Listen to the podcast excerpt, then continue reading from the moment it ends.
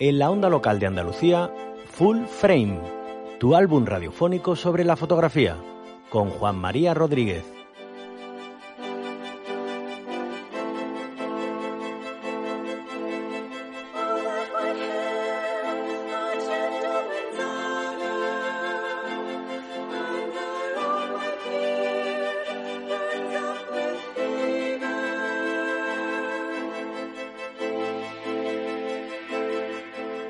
Imágenes al oído, una hora de radio en torno a la fotografía y sus conexiones con las artes o con las ciencias sociales.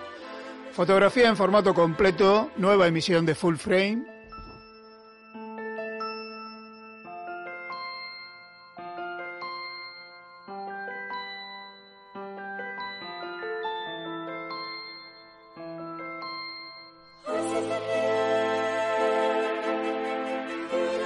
Nuria González en el control, músicas de Miguel Solís y ante el micrófono en la dirección Juan María Rodríguez.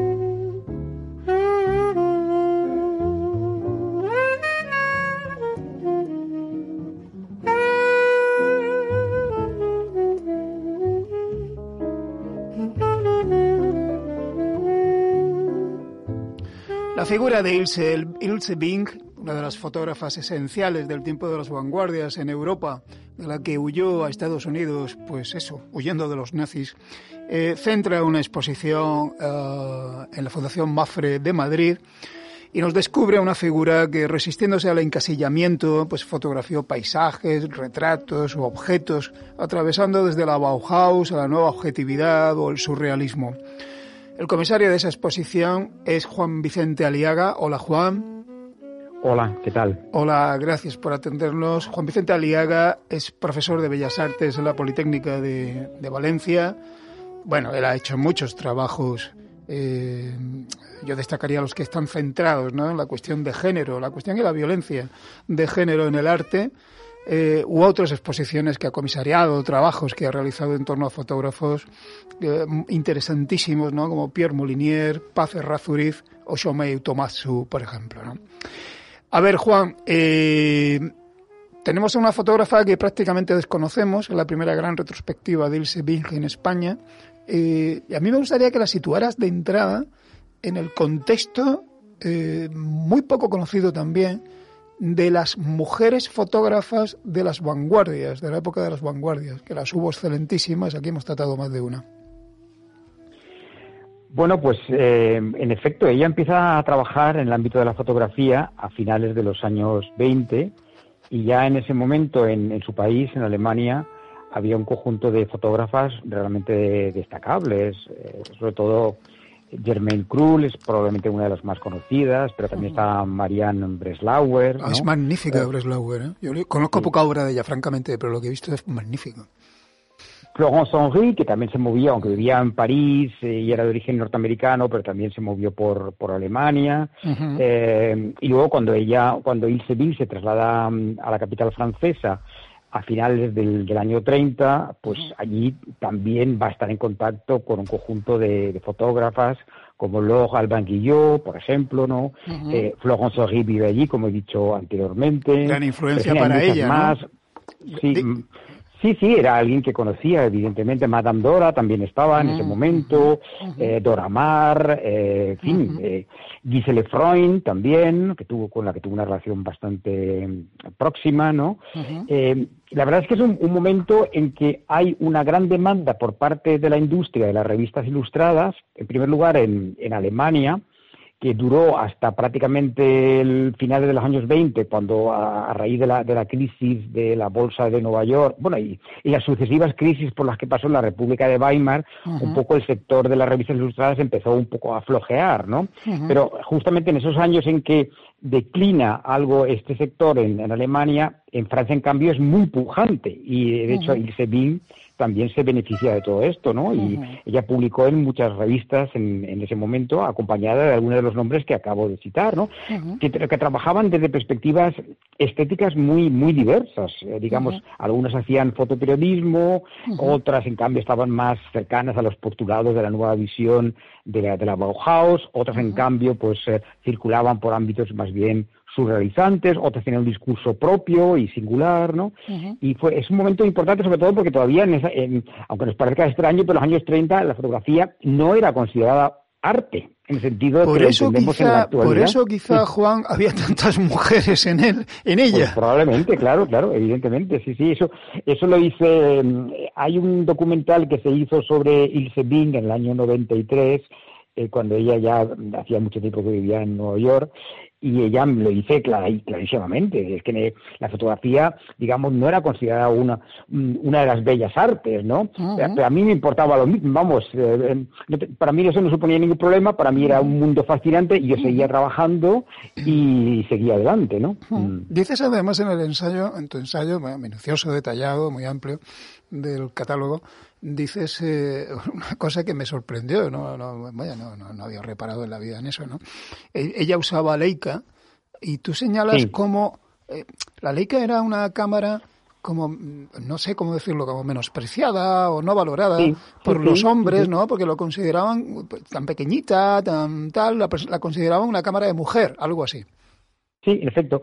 En Coquero eh, conocemos unas, unas declaraciones, eh, bueno, o declaración, más que declaraciones, unos comentarios que hizo el galerista neoyorquino Julian Levy, ¿no? En relación a quienes usaban la Leica, que va un poco en, ese sentido. Y, ella, él consideraba que, bueno, que, en absoluto se podía hacer una fotografía buena, aunque luego no tuvo ningún reparo en aceptar las obras de Ilse y, y, de hecho, él vendió algunas de ellas, ¿no? Y después hizo incluso una donación importante al Art Institute de Chicago, etcétera, etcétera. Pero ese, ese prejuicio estaba, porque era uno, como una cámara pequeña, muy manejable, eh, que no pesaba como las cámaras de placas, etcétera, etcétera, etcétera. Entonces, por tanto, era, era, era algo propio de señoras, ¿no? Pues sí, sí, este, esos comentarios, eh, digamos, proliferaban en esos momentos. que, los prejuicios no, no estropeen el negocio. Eh, en efecto. Eh, oye, bueno, vamos a ver.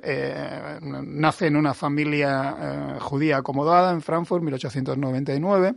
Inicialmente nada la señala para el mundo de la fotografía, pero bueno, pues ella, a partir de que hace una, eh, un trabajo sobre un arquitecto alemán, siglo XVIII, ¿no? Si no recuerdo mal, ¿no? Sí, sí, Ella empieza a hacer fotos para ese trabajo y eso y una exposición de Van Gogh la arrojan a la fotografía, ¿no? Sí, básicamente eso es lo que ella misma ha relatado, ¿no? Y lo que vamos, yo no la llamaría exactamente biógrafa, pero bueno, eh, la persona que, más ha estudiado su trabajo es Larisa Driansky, una profesora parisina, ¿no? Y ella misma también se hace eco de, esto, ¿no? Aparte conocemos algunos textos de la propia eh, Ilse Bing donde alude a, estos elementos eh, fundamentales, ¿no? Aunque fíjate que ella ya, eh, tenemos una fotografía cuando tenía, eh, vamos, era adolescente, tenía apenas eh, 14 años, ¿no? Donde ella misma ya se, digamos, autorretrata mirando, eh, digamos, unos, un, eh, un espejo que hay justo enfrente donde estaba situada, digamos ya, en cierto modo, eh, con, una cámara Kodak de la época, eh, digamos, ya, ya hay una pequeña pulsión que está ahí. Luego, desde esa fotografía primera, inicial, hasta las siguientes del año 28, pues transcurren 14, 15 años, ¿no? Es cuando ella ya empieza a dedicarse a, a, ello, ¿no? Y empieza también a trabajar en el mundo de las revistas ilustradas en Frankfurt, porque en Frankfurt, de hecho, hay muchísimas publicaciones, ¿no? Que, bueno, que, en las que se publicaron imágenes conocidísimas de André Kertész, por ejemplo, entre otros fotógrafos de la época, ¿no? sí, sí. Yo con, con, los espejos antes de ver el soberbio autorretrato de Florence Henry que tanto le influye, ¿no? El, el, autorretrato frente al espejo. Oye, vamos a ver una cosa, Juan. Eh, se plantea en torno a la figura de, de Bing una, de, una duda, eh, no sé si, dime tú si razonable o no, acerca de si la fotografía que realiza tiene una intención deliberada o, nace de una simple espontaneidad. ¿no? Sí. Bueno, en concreto, eh, eso es un debate al que se han hecho eco algunos de los estudiosos de, de Ilse Bing, eh, sobre todo en el ámbito norteamericano. Nancy Barrett es la, eh, digamos, que escribió un texto conocido para un catálogo de una exposición en Nueva Orleans, ya en la etapa en la que ella empieza a hacer redescubierta en, Estados Unidos, porque ella, como tú has dicho en, la, en tu introducción, llega, bueno, llega a Estados Unidos con su marido huyendo de los nazis, ¿no? Eh, pero digamos, hasta, hasta prácticamente los años 70, pues es, ignorada por gran parte de los sectores culturales eh, norteamericanos, salvo alguna excepción, alguna conferencia que ella da, eh, etcétera, etcétera, ¿no? ¿Pesa su pasado alemán o es que consideran que su estilo ha caducado? Bueno, hay varias cuestiones, ¿no? Fíjate que, mm, digamos, ella estuvo eh, por vez primera en Nueva York y mm, gracias a una invitación, ¿no? Para exponer en una, en una galería, la June Roads de, de, Nueva York, en el año 36, pasa varios meses y justamente en ese momento, ¿no? Recibe propuestas de trabajo importantes, con corto de la revista Life, que ella eh, desecha porque, bueno, sus planes están en París, eh, eso fue el año 36, y ella había conocido a quien sería su, su marido un año antes y de hecho en el 37 se casaron en, en Francia, ¿no? Entonces sus planes estaban en, en, París, era la ciudad que le gustaba, donde encontraba el, laboratorio de ideas que, que bueno, que, que, le han dado fuerza y relevancia a su, a su producción, ¿no?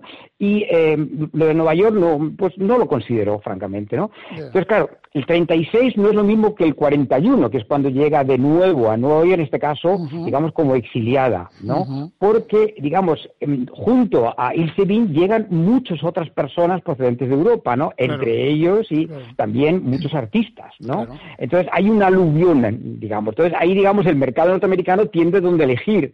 Eh, y, entonces, en concreto, pues eh, ya, ya, ya, no recibe ningún tipo de encargo y entonces ella se sintió bastante rechazada e incómoda, aparte de la sensación de, de estar totalmente pues en, un ámbito que conocía un poco de ese primer viaje del año 36, pero bueno, llega ahí sin pocos recursos, su marido tampoco los tenía, ¿no? Entonces tiene que dedicarse a hacer fotografías de pasaporte, por ejemplo. Sí, o hacer de peluquera canina y de peluquera camina, por ejemplo, sí. Eh, aparte de algunas conferencias que, que, ella daba y demás, ¿no? Pues con eso sobrevivía. Ella, de hecho, comenta que eh, le, pagaban 25 eh, centavos, ¿no? De dólar por cada fotografía de pasaporte que ella hacía, ¿no? Y en ese momento había una gran necesidad, entre otras cosas, porque había mucha gente que llegaba de, de, fuera, ¿no?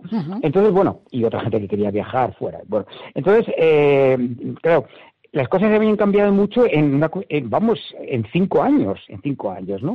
Entonces, eh, claro, eh, digamos, eso, eh, bueno, eso no, en realidad no, tiene que ver con lo que quería decirte anteriormente, ¿no? Que em, su, obra pasa sin pena ni gloria, ¿no? Eh, durante muchísimas décadas y hasta los años 70 no es redescubierta. En los años 80 es cuando, tiempo después, cuando se publican algunos de los catálogos, que de hecho se pueden ver en la, en la exposición de la Fundación Mafre en Madrid, eh, y que, bueno, que ya demuestran un interés por parte de algunos sectores de la intelectualidad eh, norteamericana y en concreto esta autora Nancy Barrett no alude a que bueno al hecho de que es difícil determinar si en su fotografía claramente hay una intención muy clara o en cambio se dejaba llevar por las circunstancias. Ella es más partidaria, esta, esta em, digamos, eh, estudiosa norteamericana, de pensar que Ilse Bing, digamos, eh, mm, jugaba mucho a, lo azaroso, ¿no? o se dejaba hallar por el azar. Y de hecho también coincide esto con, con algo que la propia Bing ha, dicho en alguna, en alguna entrevista, ¿no?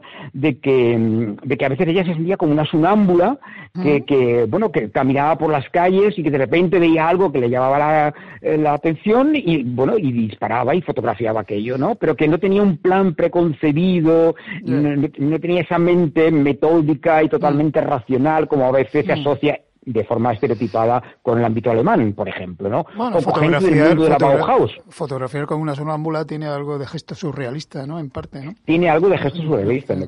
Sí, sí, sí. Eh, hablemos de la obra. ¿Por qué es moderna Ilse Bing? Bueno, yo, yo, yo no he visto la expo todavía, pero repaso el catálogo y es soberbio, ¿no? Es decir, el plano de las, eh, de las eh, botellas de champán, Pomerí, el, cartel de Greta Garbo, del Es una maravilla. Es una maravilla, ¿no? Es absoluta. Ejercicios formalistas como la señora con el paraguas, eh, sentada la pintora, bueno, maravilloso.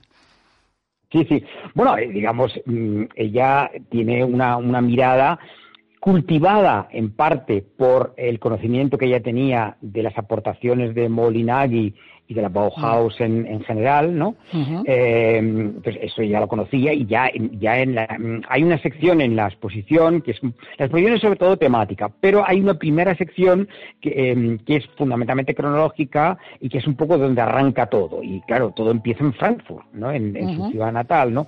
Y ya en esas primeras fotografías del 28-29, pues ya hay un despliegue de, de, de, imágenes en picado, en contrapicado, con unas tomas arriesgadas ¿no? O sea que, digamos, e, ese, ese, lenguaje formal está ya inscrito en su, en su, digamos, en sus primeros trabajos, ¿no? Y luego el, llegar a París y, bueno, sintonizar con el ámbito del, surrealismo, piensa que, eh, que, él llega, ella llega en el año 30, ¿no? Es decir, que em, ya se habían publicado los otros manifiestos de, del surrealismo de André Breton y estaba muy presente en revistas. Ella manejaba una revista muy conocida como Minotaur, por ejemplo, que otras, ¿no? Entonces, digamos, eh, algunas de las tomas que hizo en ese momento algunas eran trabajos empleando la solarización, otras no, ¿no? Digamos también busca esos mm, elementos inconcretos, difuminados, desvaídos, fantasmales, lo que te hacen llevar, eh, eso es claro, algo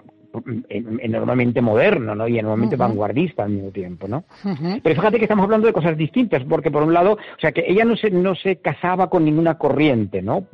Por eso quizá, a lo mejor, en, un momento determinado ha sido difícil encuadrarla en diferentes eh, tendencias, ¿no? Porque es que ella no, no es encuadrable, ¿no? Porque, eh, digamos, tiene obras que, claro, que están muy cercanas a esa vía de la las Noyes de en la nueva visión de, de Molinagui, pero otras que, vamos, que se alejan totalmente, totalmente. Y luego también tiene obras de carácter documentalista. Absolutamente social, estos, vagabundos tendidos en, el, en los muros frente, eh, delante la de pobreza en París, por ejemplo, la decrepitud de los edificios, ¿no? Luego también el viaje a Nueva York, eso también, también lo recoge ella perfectamente, ¿no? Esta inhumanidad de Nueva York que tanto le impactó, ¿no? El colosalismo de, los, de los edificios y tal tiene cosas, tiene detalles cojonudos como este detalle que estoy viendo para Harper Bazar, un broche de concha en París en el año 34, que es un detalle de moda maravilloso, un corte de cabeza con la oreja, bueno, bueno, bueno, tremendo. Sí, sí, sí, sí, sí, sí, totalmente. Algunas veces,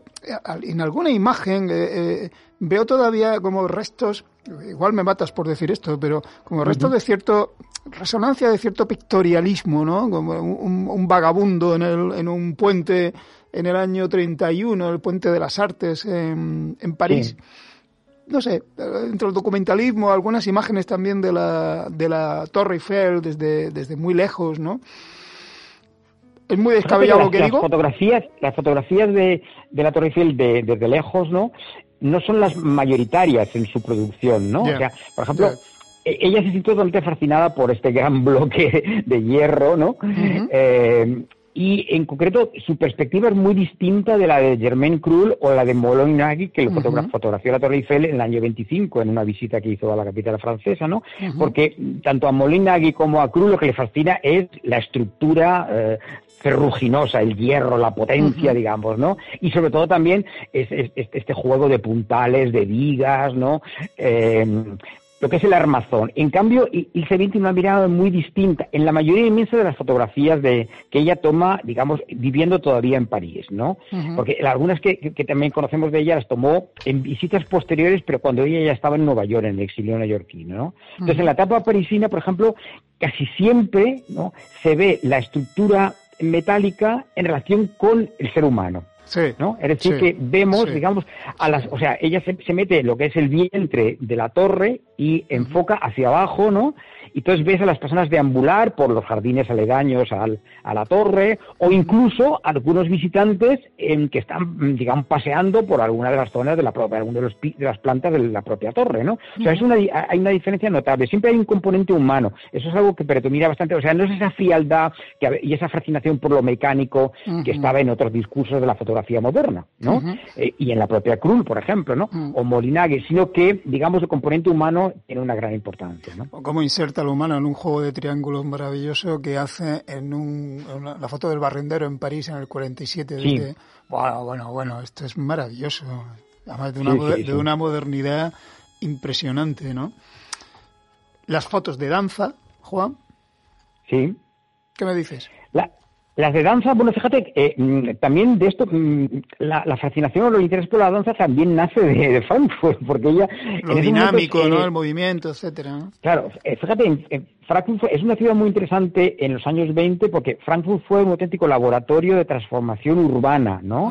Eh, ahí hubo un, urbanista llamado Ernst May que se empeñó digamos, en convencer al, ayuntamiento de la ciudad, en, em, digamos, sanear zonas de la ciudad eh, digamos, donde había falta de canalizaciones, digamos, eh, em, la, arquitectura estaba ya en declive, había, se habían producido muchos incendios, porque eran casas todavía algunas de ellas de madera, o sea, de cierto modo había como unos aires medievales en parte de la, de la estructura urbana de la ciudad, ¿no? Entonces, por influencia de la Bauhaus, eh, digamos, puso en marcha una serie de, planes, ¿no?, para cambiar la ciudad, ¿no?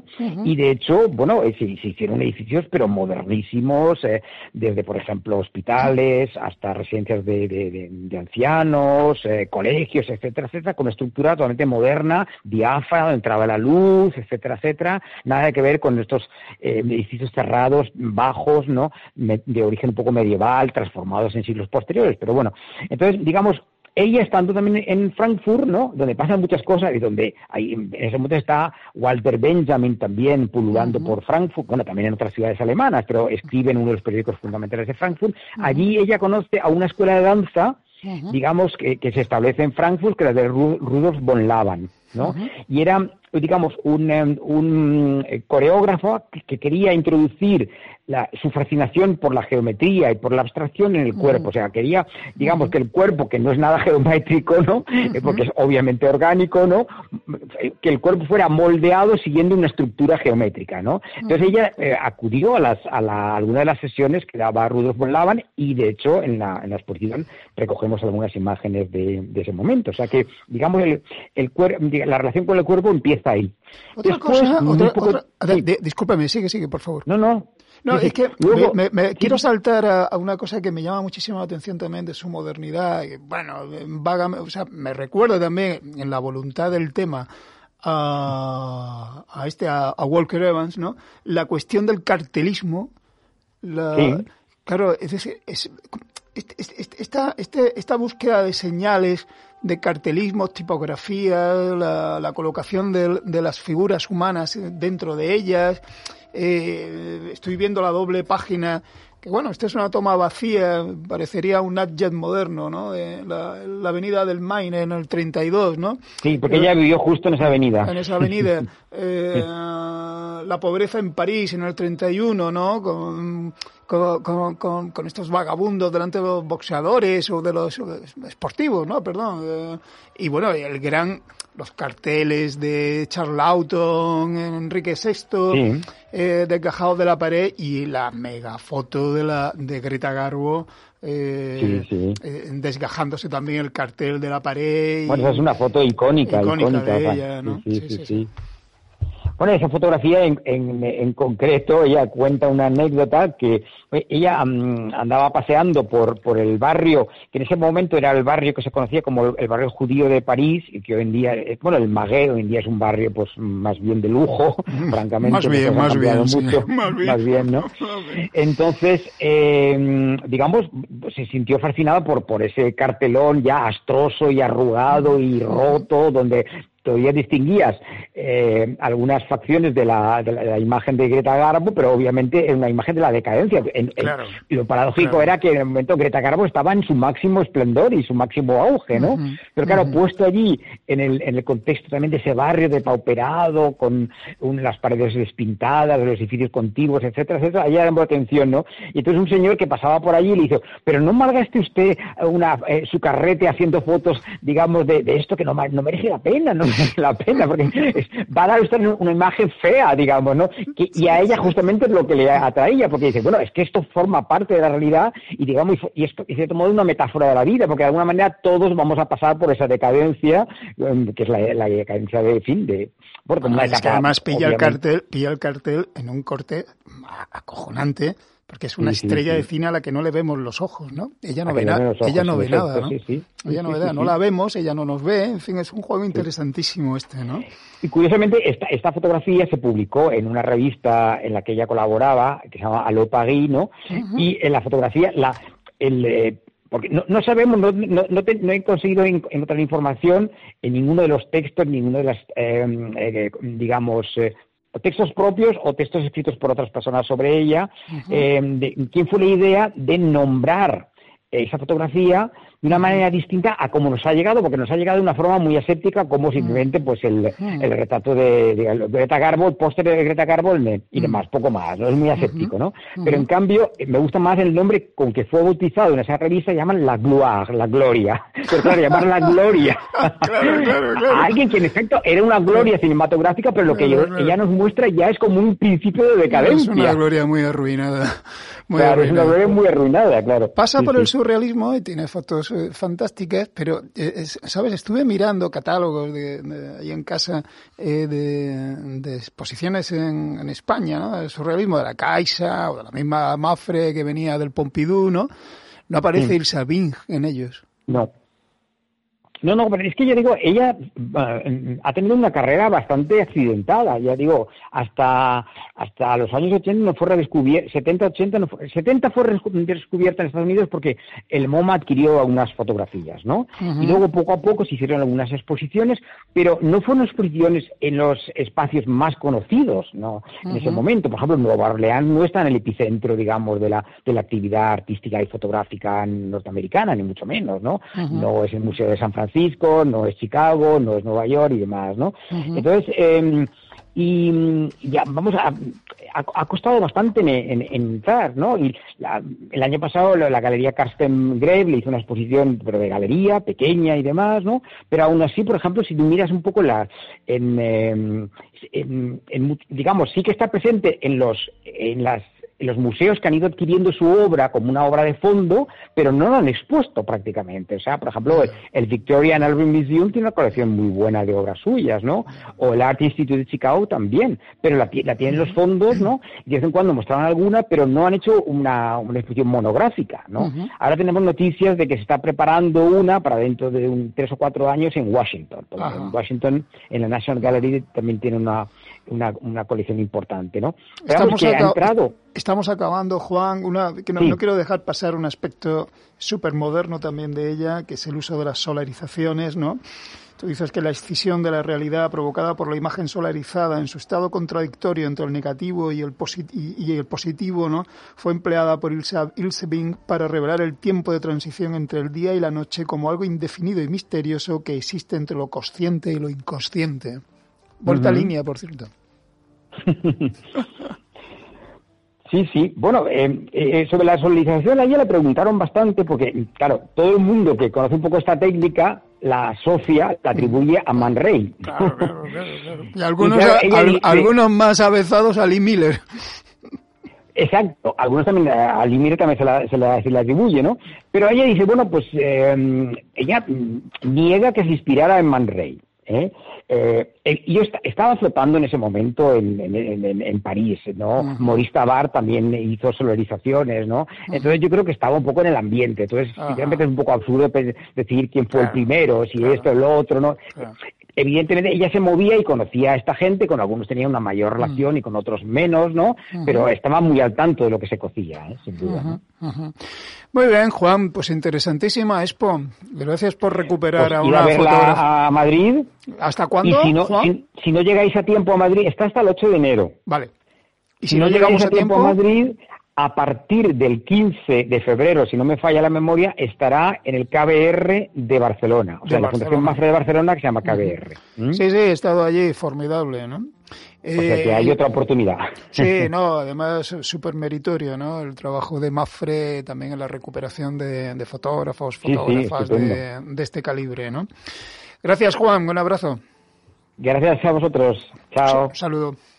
Un saludo.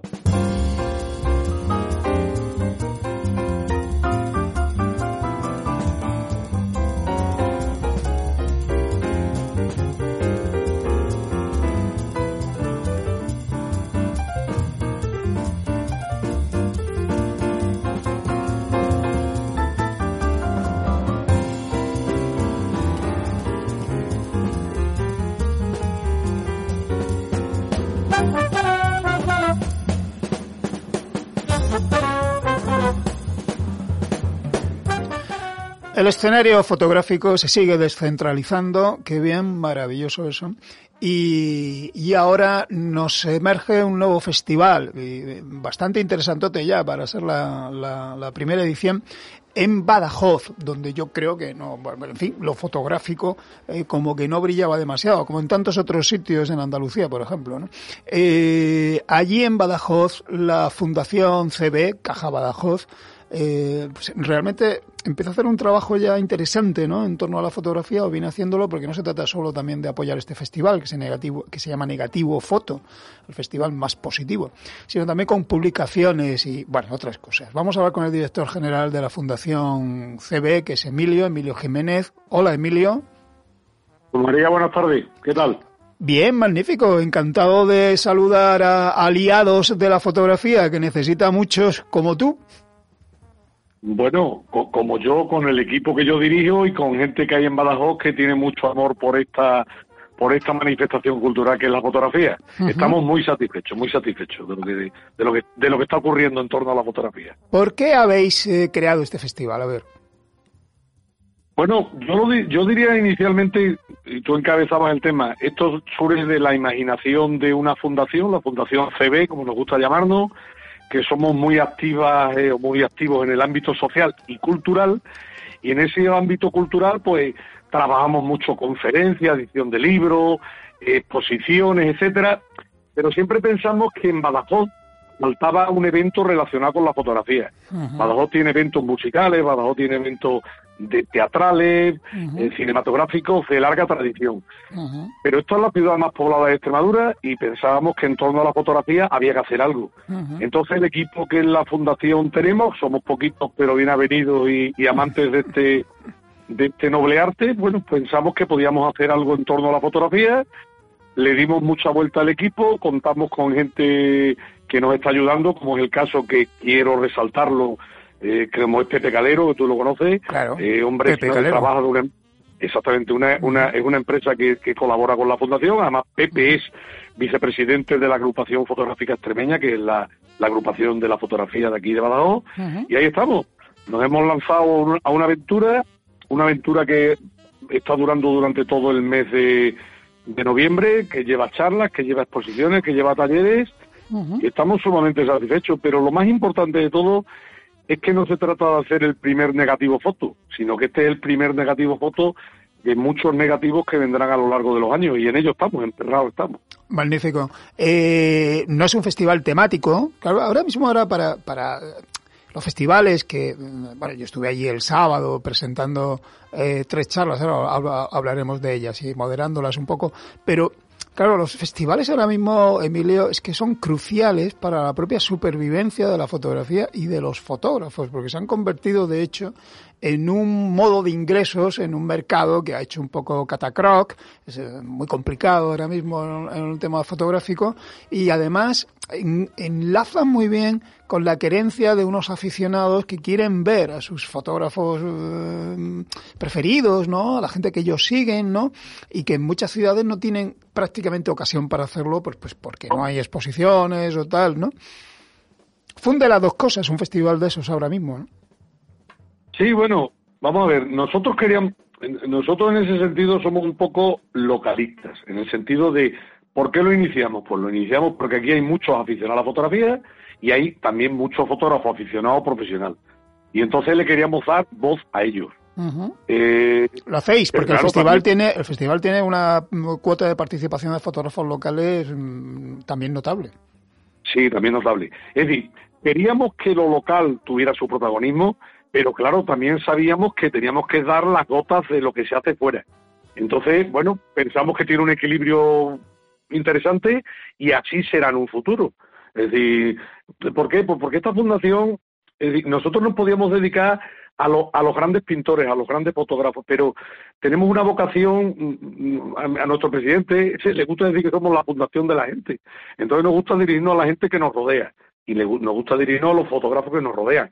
Pero aparte de eso, Juan María, yo creo que la ciudad de Badajoz, la provincia de Badajoz, la región extremeña, tiene fotógrafos interesantes y no solo los estamos mostrando en esta primera edición de Negativo, sino que a lo largo del tiempo en las exposiciones que nosotros hacemos en nuestras salas, que llevan un catálogo, que ya llevamos muchos números de ese catálogo, muchas ediciones, más las ediciones de libros que hacemos, estamos mostrando a los fotógrafos que por aquí tenemos.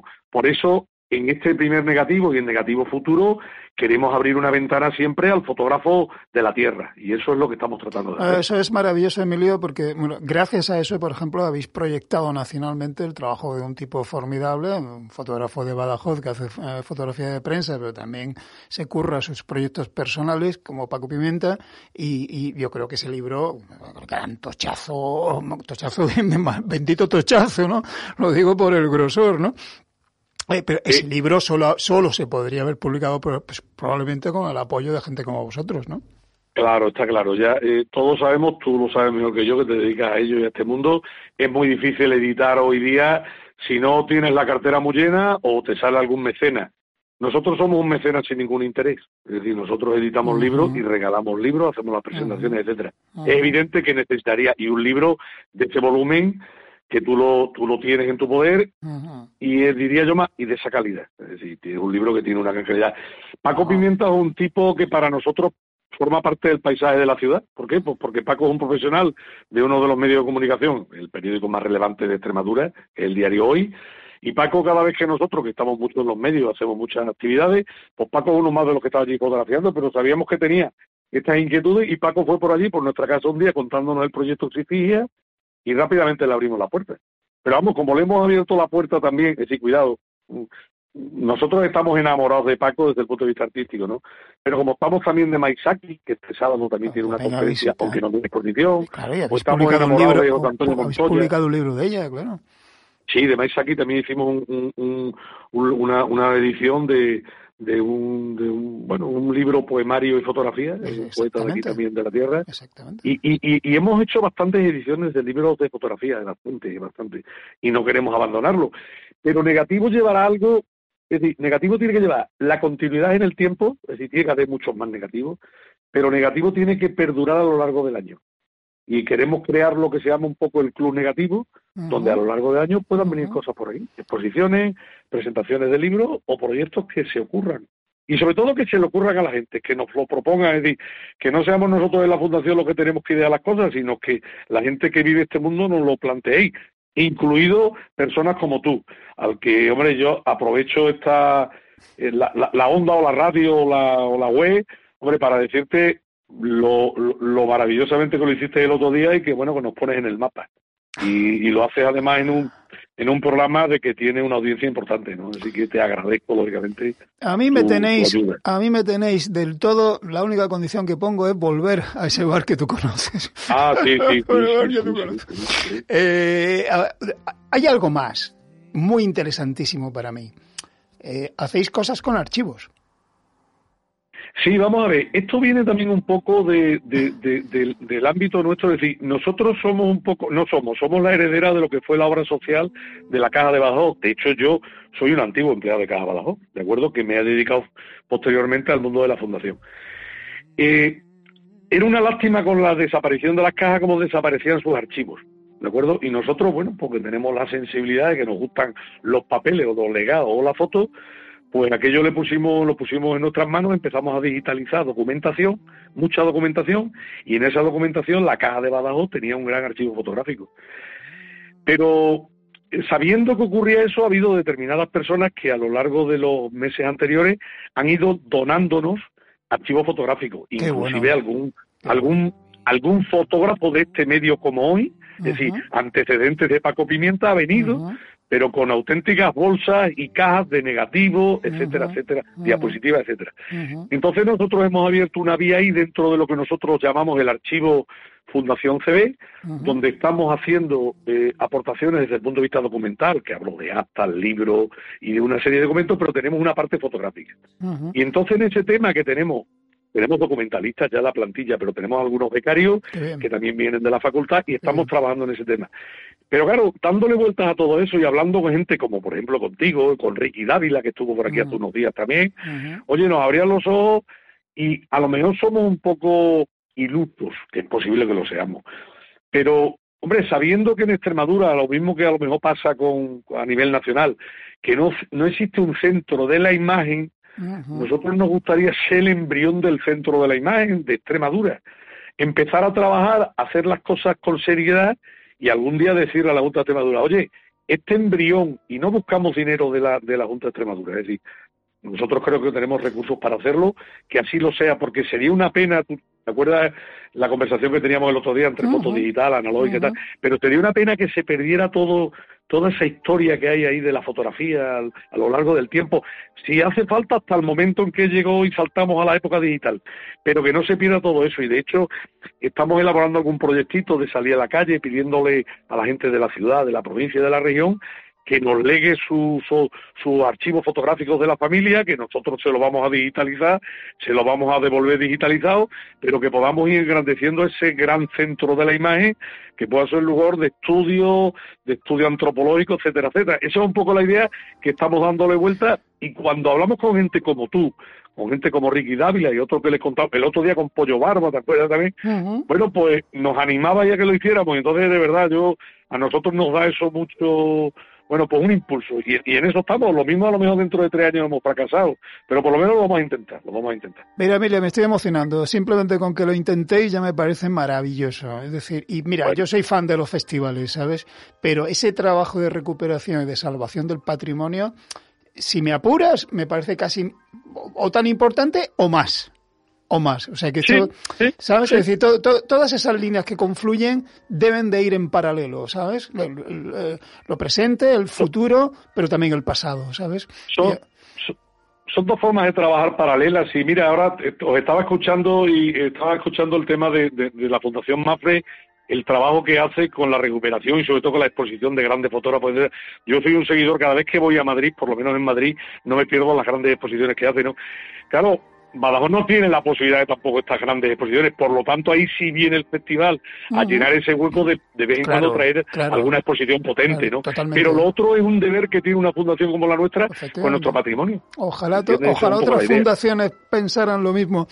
Voy a tener que dejarte, Emilio. En realidad, bueno, en, en, negativo foto estamos viendo expos de Isabel Muñoz, de Ricky Dávila, han tenido presencia allí Susana Girón, Pollo Barba, David Linuesa, maravilloso con, la exposición que hizo sobre los trabajos, eh, en fin, en diversos formatos, ¿no? En, Antonio Ojeda, Blanca González.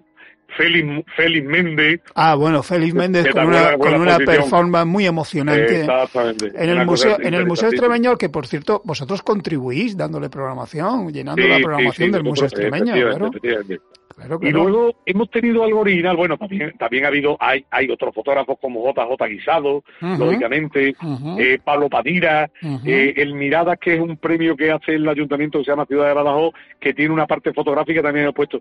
Pero creo que hemos hecho también algo distinto, nos hemos salido de las salas de exposiciones, de las salas de exposiciones, y nos hemos ido a la calle con un por un profesor universitario que hay aquí en Badajoz, un hombre muy interesante, un, un leonés, que hace eh, pegadas en la calle de, de tema de, pájaros, porque él le llama bandada, y es una cosa interesante. Y hemos tenido a Ricky Dávila también, o tenemos a Ricky Dávila, que este fin de semana también, aparte, nos dará una charla, ¿no? Es decir, bastante completito, bastante completito. Yo creo que para ser la primera edición estamos contentos. Debéis de estarlo. Gracias por, por ser aliado de la fotografía, Emilio. Y gracias, a... gracias, a vosotros, a vosotros por ayudarnos. Y gracias a Pepe Calero también, que está haciendo un trabajo formidable ahí en ese festival. Un abrazo, Emilio. Pepe lo está haciendo muy bien. Bueno, un abrazo grande, muchas gracias. Hasta luego.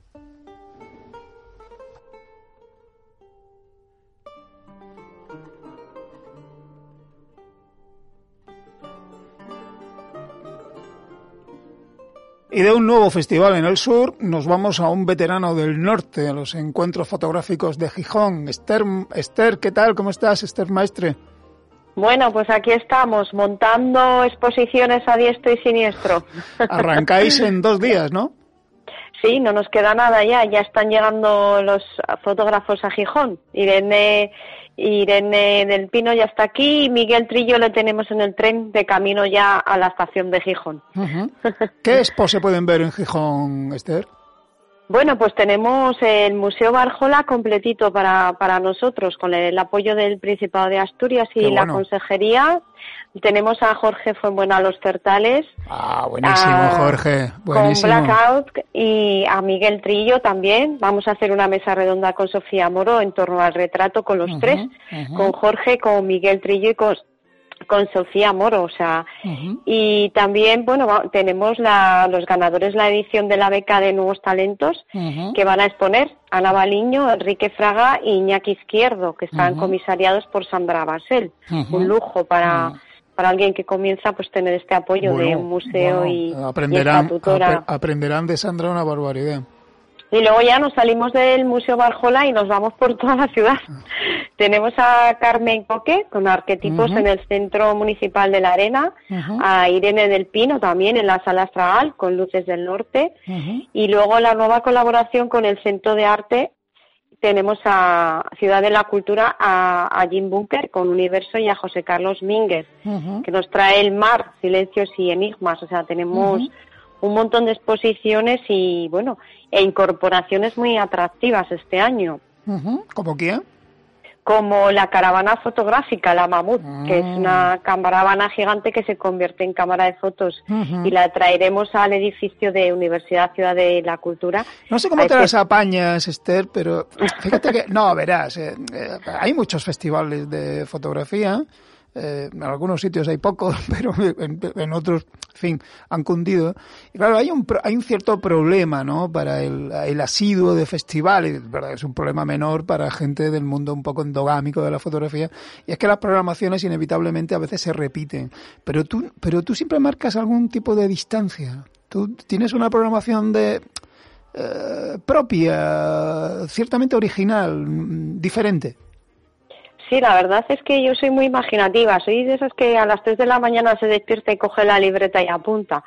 Y a lo mejor por ahí. Y luego también que este festival yo siempre le he dicho que lo hacemos entre todos.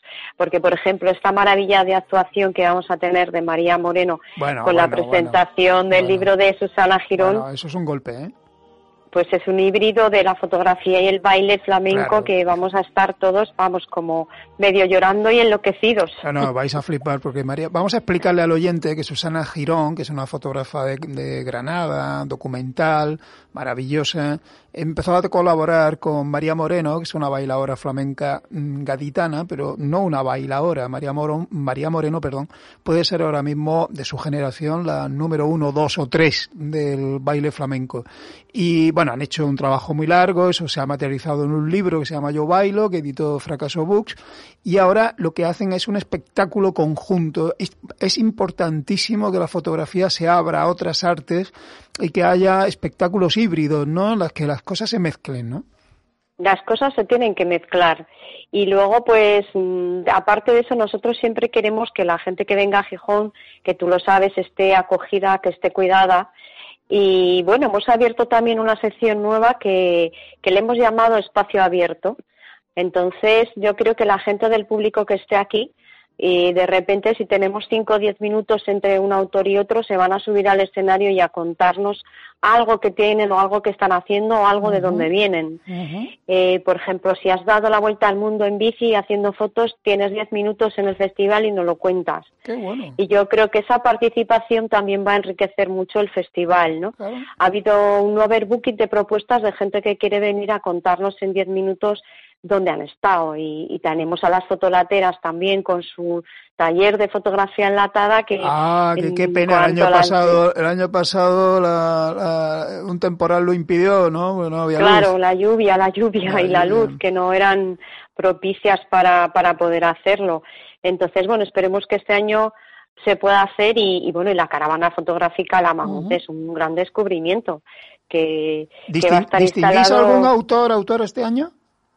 Bueno, tenemos el gran homenaje a Miguel Trillo. Claro. Vamos a entregarle nuestra cesta de productos asturianos que, que ya se la rifa. Ya te digo, ya te digo que eres imaginativa. El premio es una cesta es una de risa. asturianos.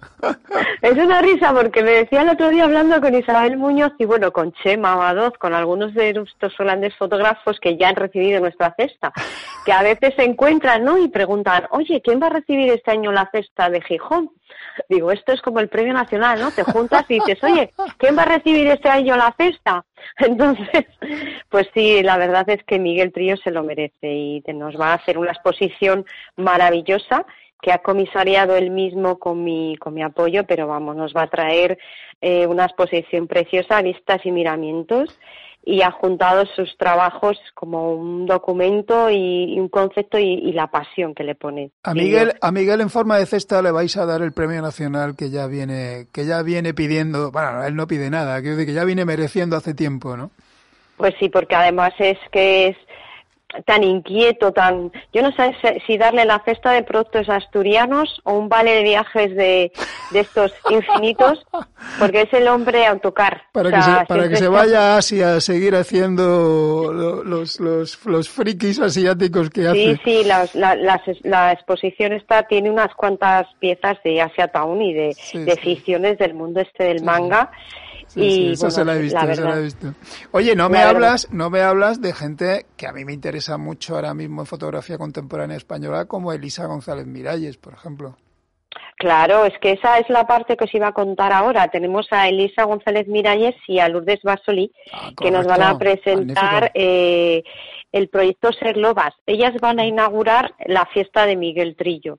Y, y después tenemos una actuación musical del señor Mo, uh -huh. es un súper interesante también y por supuesto vamos a hacer un, un catering y una fiesta hasta hasta que hasta que resistamos hasta no muy tarde porque al día siguiente tenemos cuatro conferencias de Bari Caramés, Maya Godet, Ricardo Cases y Sofía Moro. Lo de Maya que... Godet me ha gustado muchísimo, ¿eh? porque no es muy no, no circula apenas en España y es interesantísima. A mí me parece muy interesante, además nos va a proyectar la película de Plaza de la Soledad uh -huh. y, y, bueno, su trabajo en torno a la sexualidad femenina y las realidades estas poco conocidas o la lucha que tiene con, con la adversidad y, y, y no, la va, no la va a poner, va a estar ella aquí uh -huh. y además la vamos a ver en el Teatro de Paraninfo de Ciudad de la Cultura, que es una maravilla a nivel técnico. Uh -huh. Uh -huh. y, y, por eso digo que y la conferencia de Ricardo Cases también va a ser ahí. Uh -huh. Y, y Bari Caramés además tiene una exposición en la Galería de Aurora Vigila Escalera. Nos trae su trabajo de nadar, que es un oh. trabajo que a él le gusta mucho y está poco visto. Oh, oh, sabes que en Coruña hace poco compré una pequeña edición muy apaisada, muy chiquitita, ¿no? Que la encontré, una joyita, ¿no? En fin, todo Bari es una joya. Ese trabajo es soberbio, ese trabajo es una maravilla. Pues este... este trabajo está aquí, 20 piezas vamos a traer de él y, mm. y esa maravilla que encontraste, guárdala, ¿eh? Porque está vamos. Sí, eso se editó en mestizos, ¿sabes? Eso se editó en los pequeños. Eh, ese, libro también es otra gozada, pero pasa que es más difícil de encontrar. Eh, Bari es un dulce. Con 20 piezas de eso va que chuta. vais, vais muy bien servidos. Eso, incluso te diría que el, pequeño número de imágenes de eso es una coquetería, porque es lo que es ese, ese trabajo desde mi punto de vista. Esther Maestre, que lo paséis divinamente. Bueno, pues os esperamos en Gijón, que creo que quedan nueve entradas. Nueve entradas. Pues nueve entradas. Y animo también a la gente que se apunte al visionado de portfolios. Ya le hemos cerrado, ya está cerrado el visionado de portfolios. El tutor del año que viene va a ser Alejandro Castellote. y, y, bueno, animo a la gente que desconoce esta beca. Hay mucha gente que no la conoce y tiene la producción de obra el tutor durante todo el año, que es Alejandro, y luego la exposición en el Museo Barjola de cara al Festival 2023 de los encuentros.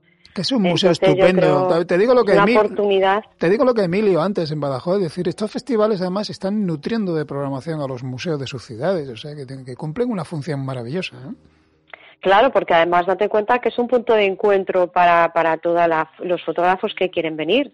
Nosotros aquí en el festival durante todos estos años hemos comprobado que, bueno, pues tú lo has visto, que de repente pues se viene Ricky Dávila o aparece Ángel Marcos que está en Valladolid o Cristina García Rodero que me acaba de escribir que este año quería venir no como nada, sino para estar aquí con nosotros. No como nada me refiero que no iba a hacer una intervención directa. Alguno, alguno aparecerá. Esther. Alguno aparece seguro. Esther, feliz, feliz encuentro. Muchísimas gracias. Y me alegro mucho de oírte ya bien porque se te oye muy bien. Este mediodía no se te oye nada bien. Es que esto de no parar de llover. Bueno, Gijón tiene eso. Un beso, un beso, Esther. Gracias. Un beso muy grande. Gracias por invitarme. Hasta luego, chao. Nos vamos rápido. Nuria González en el control, Miguel Solís puso las músicas y ante el micro Juan María Rodríguez. Nos oímos en una semana. Hasta luego.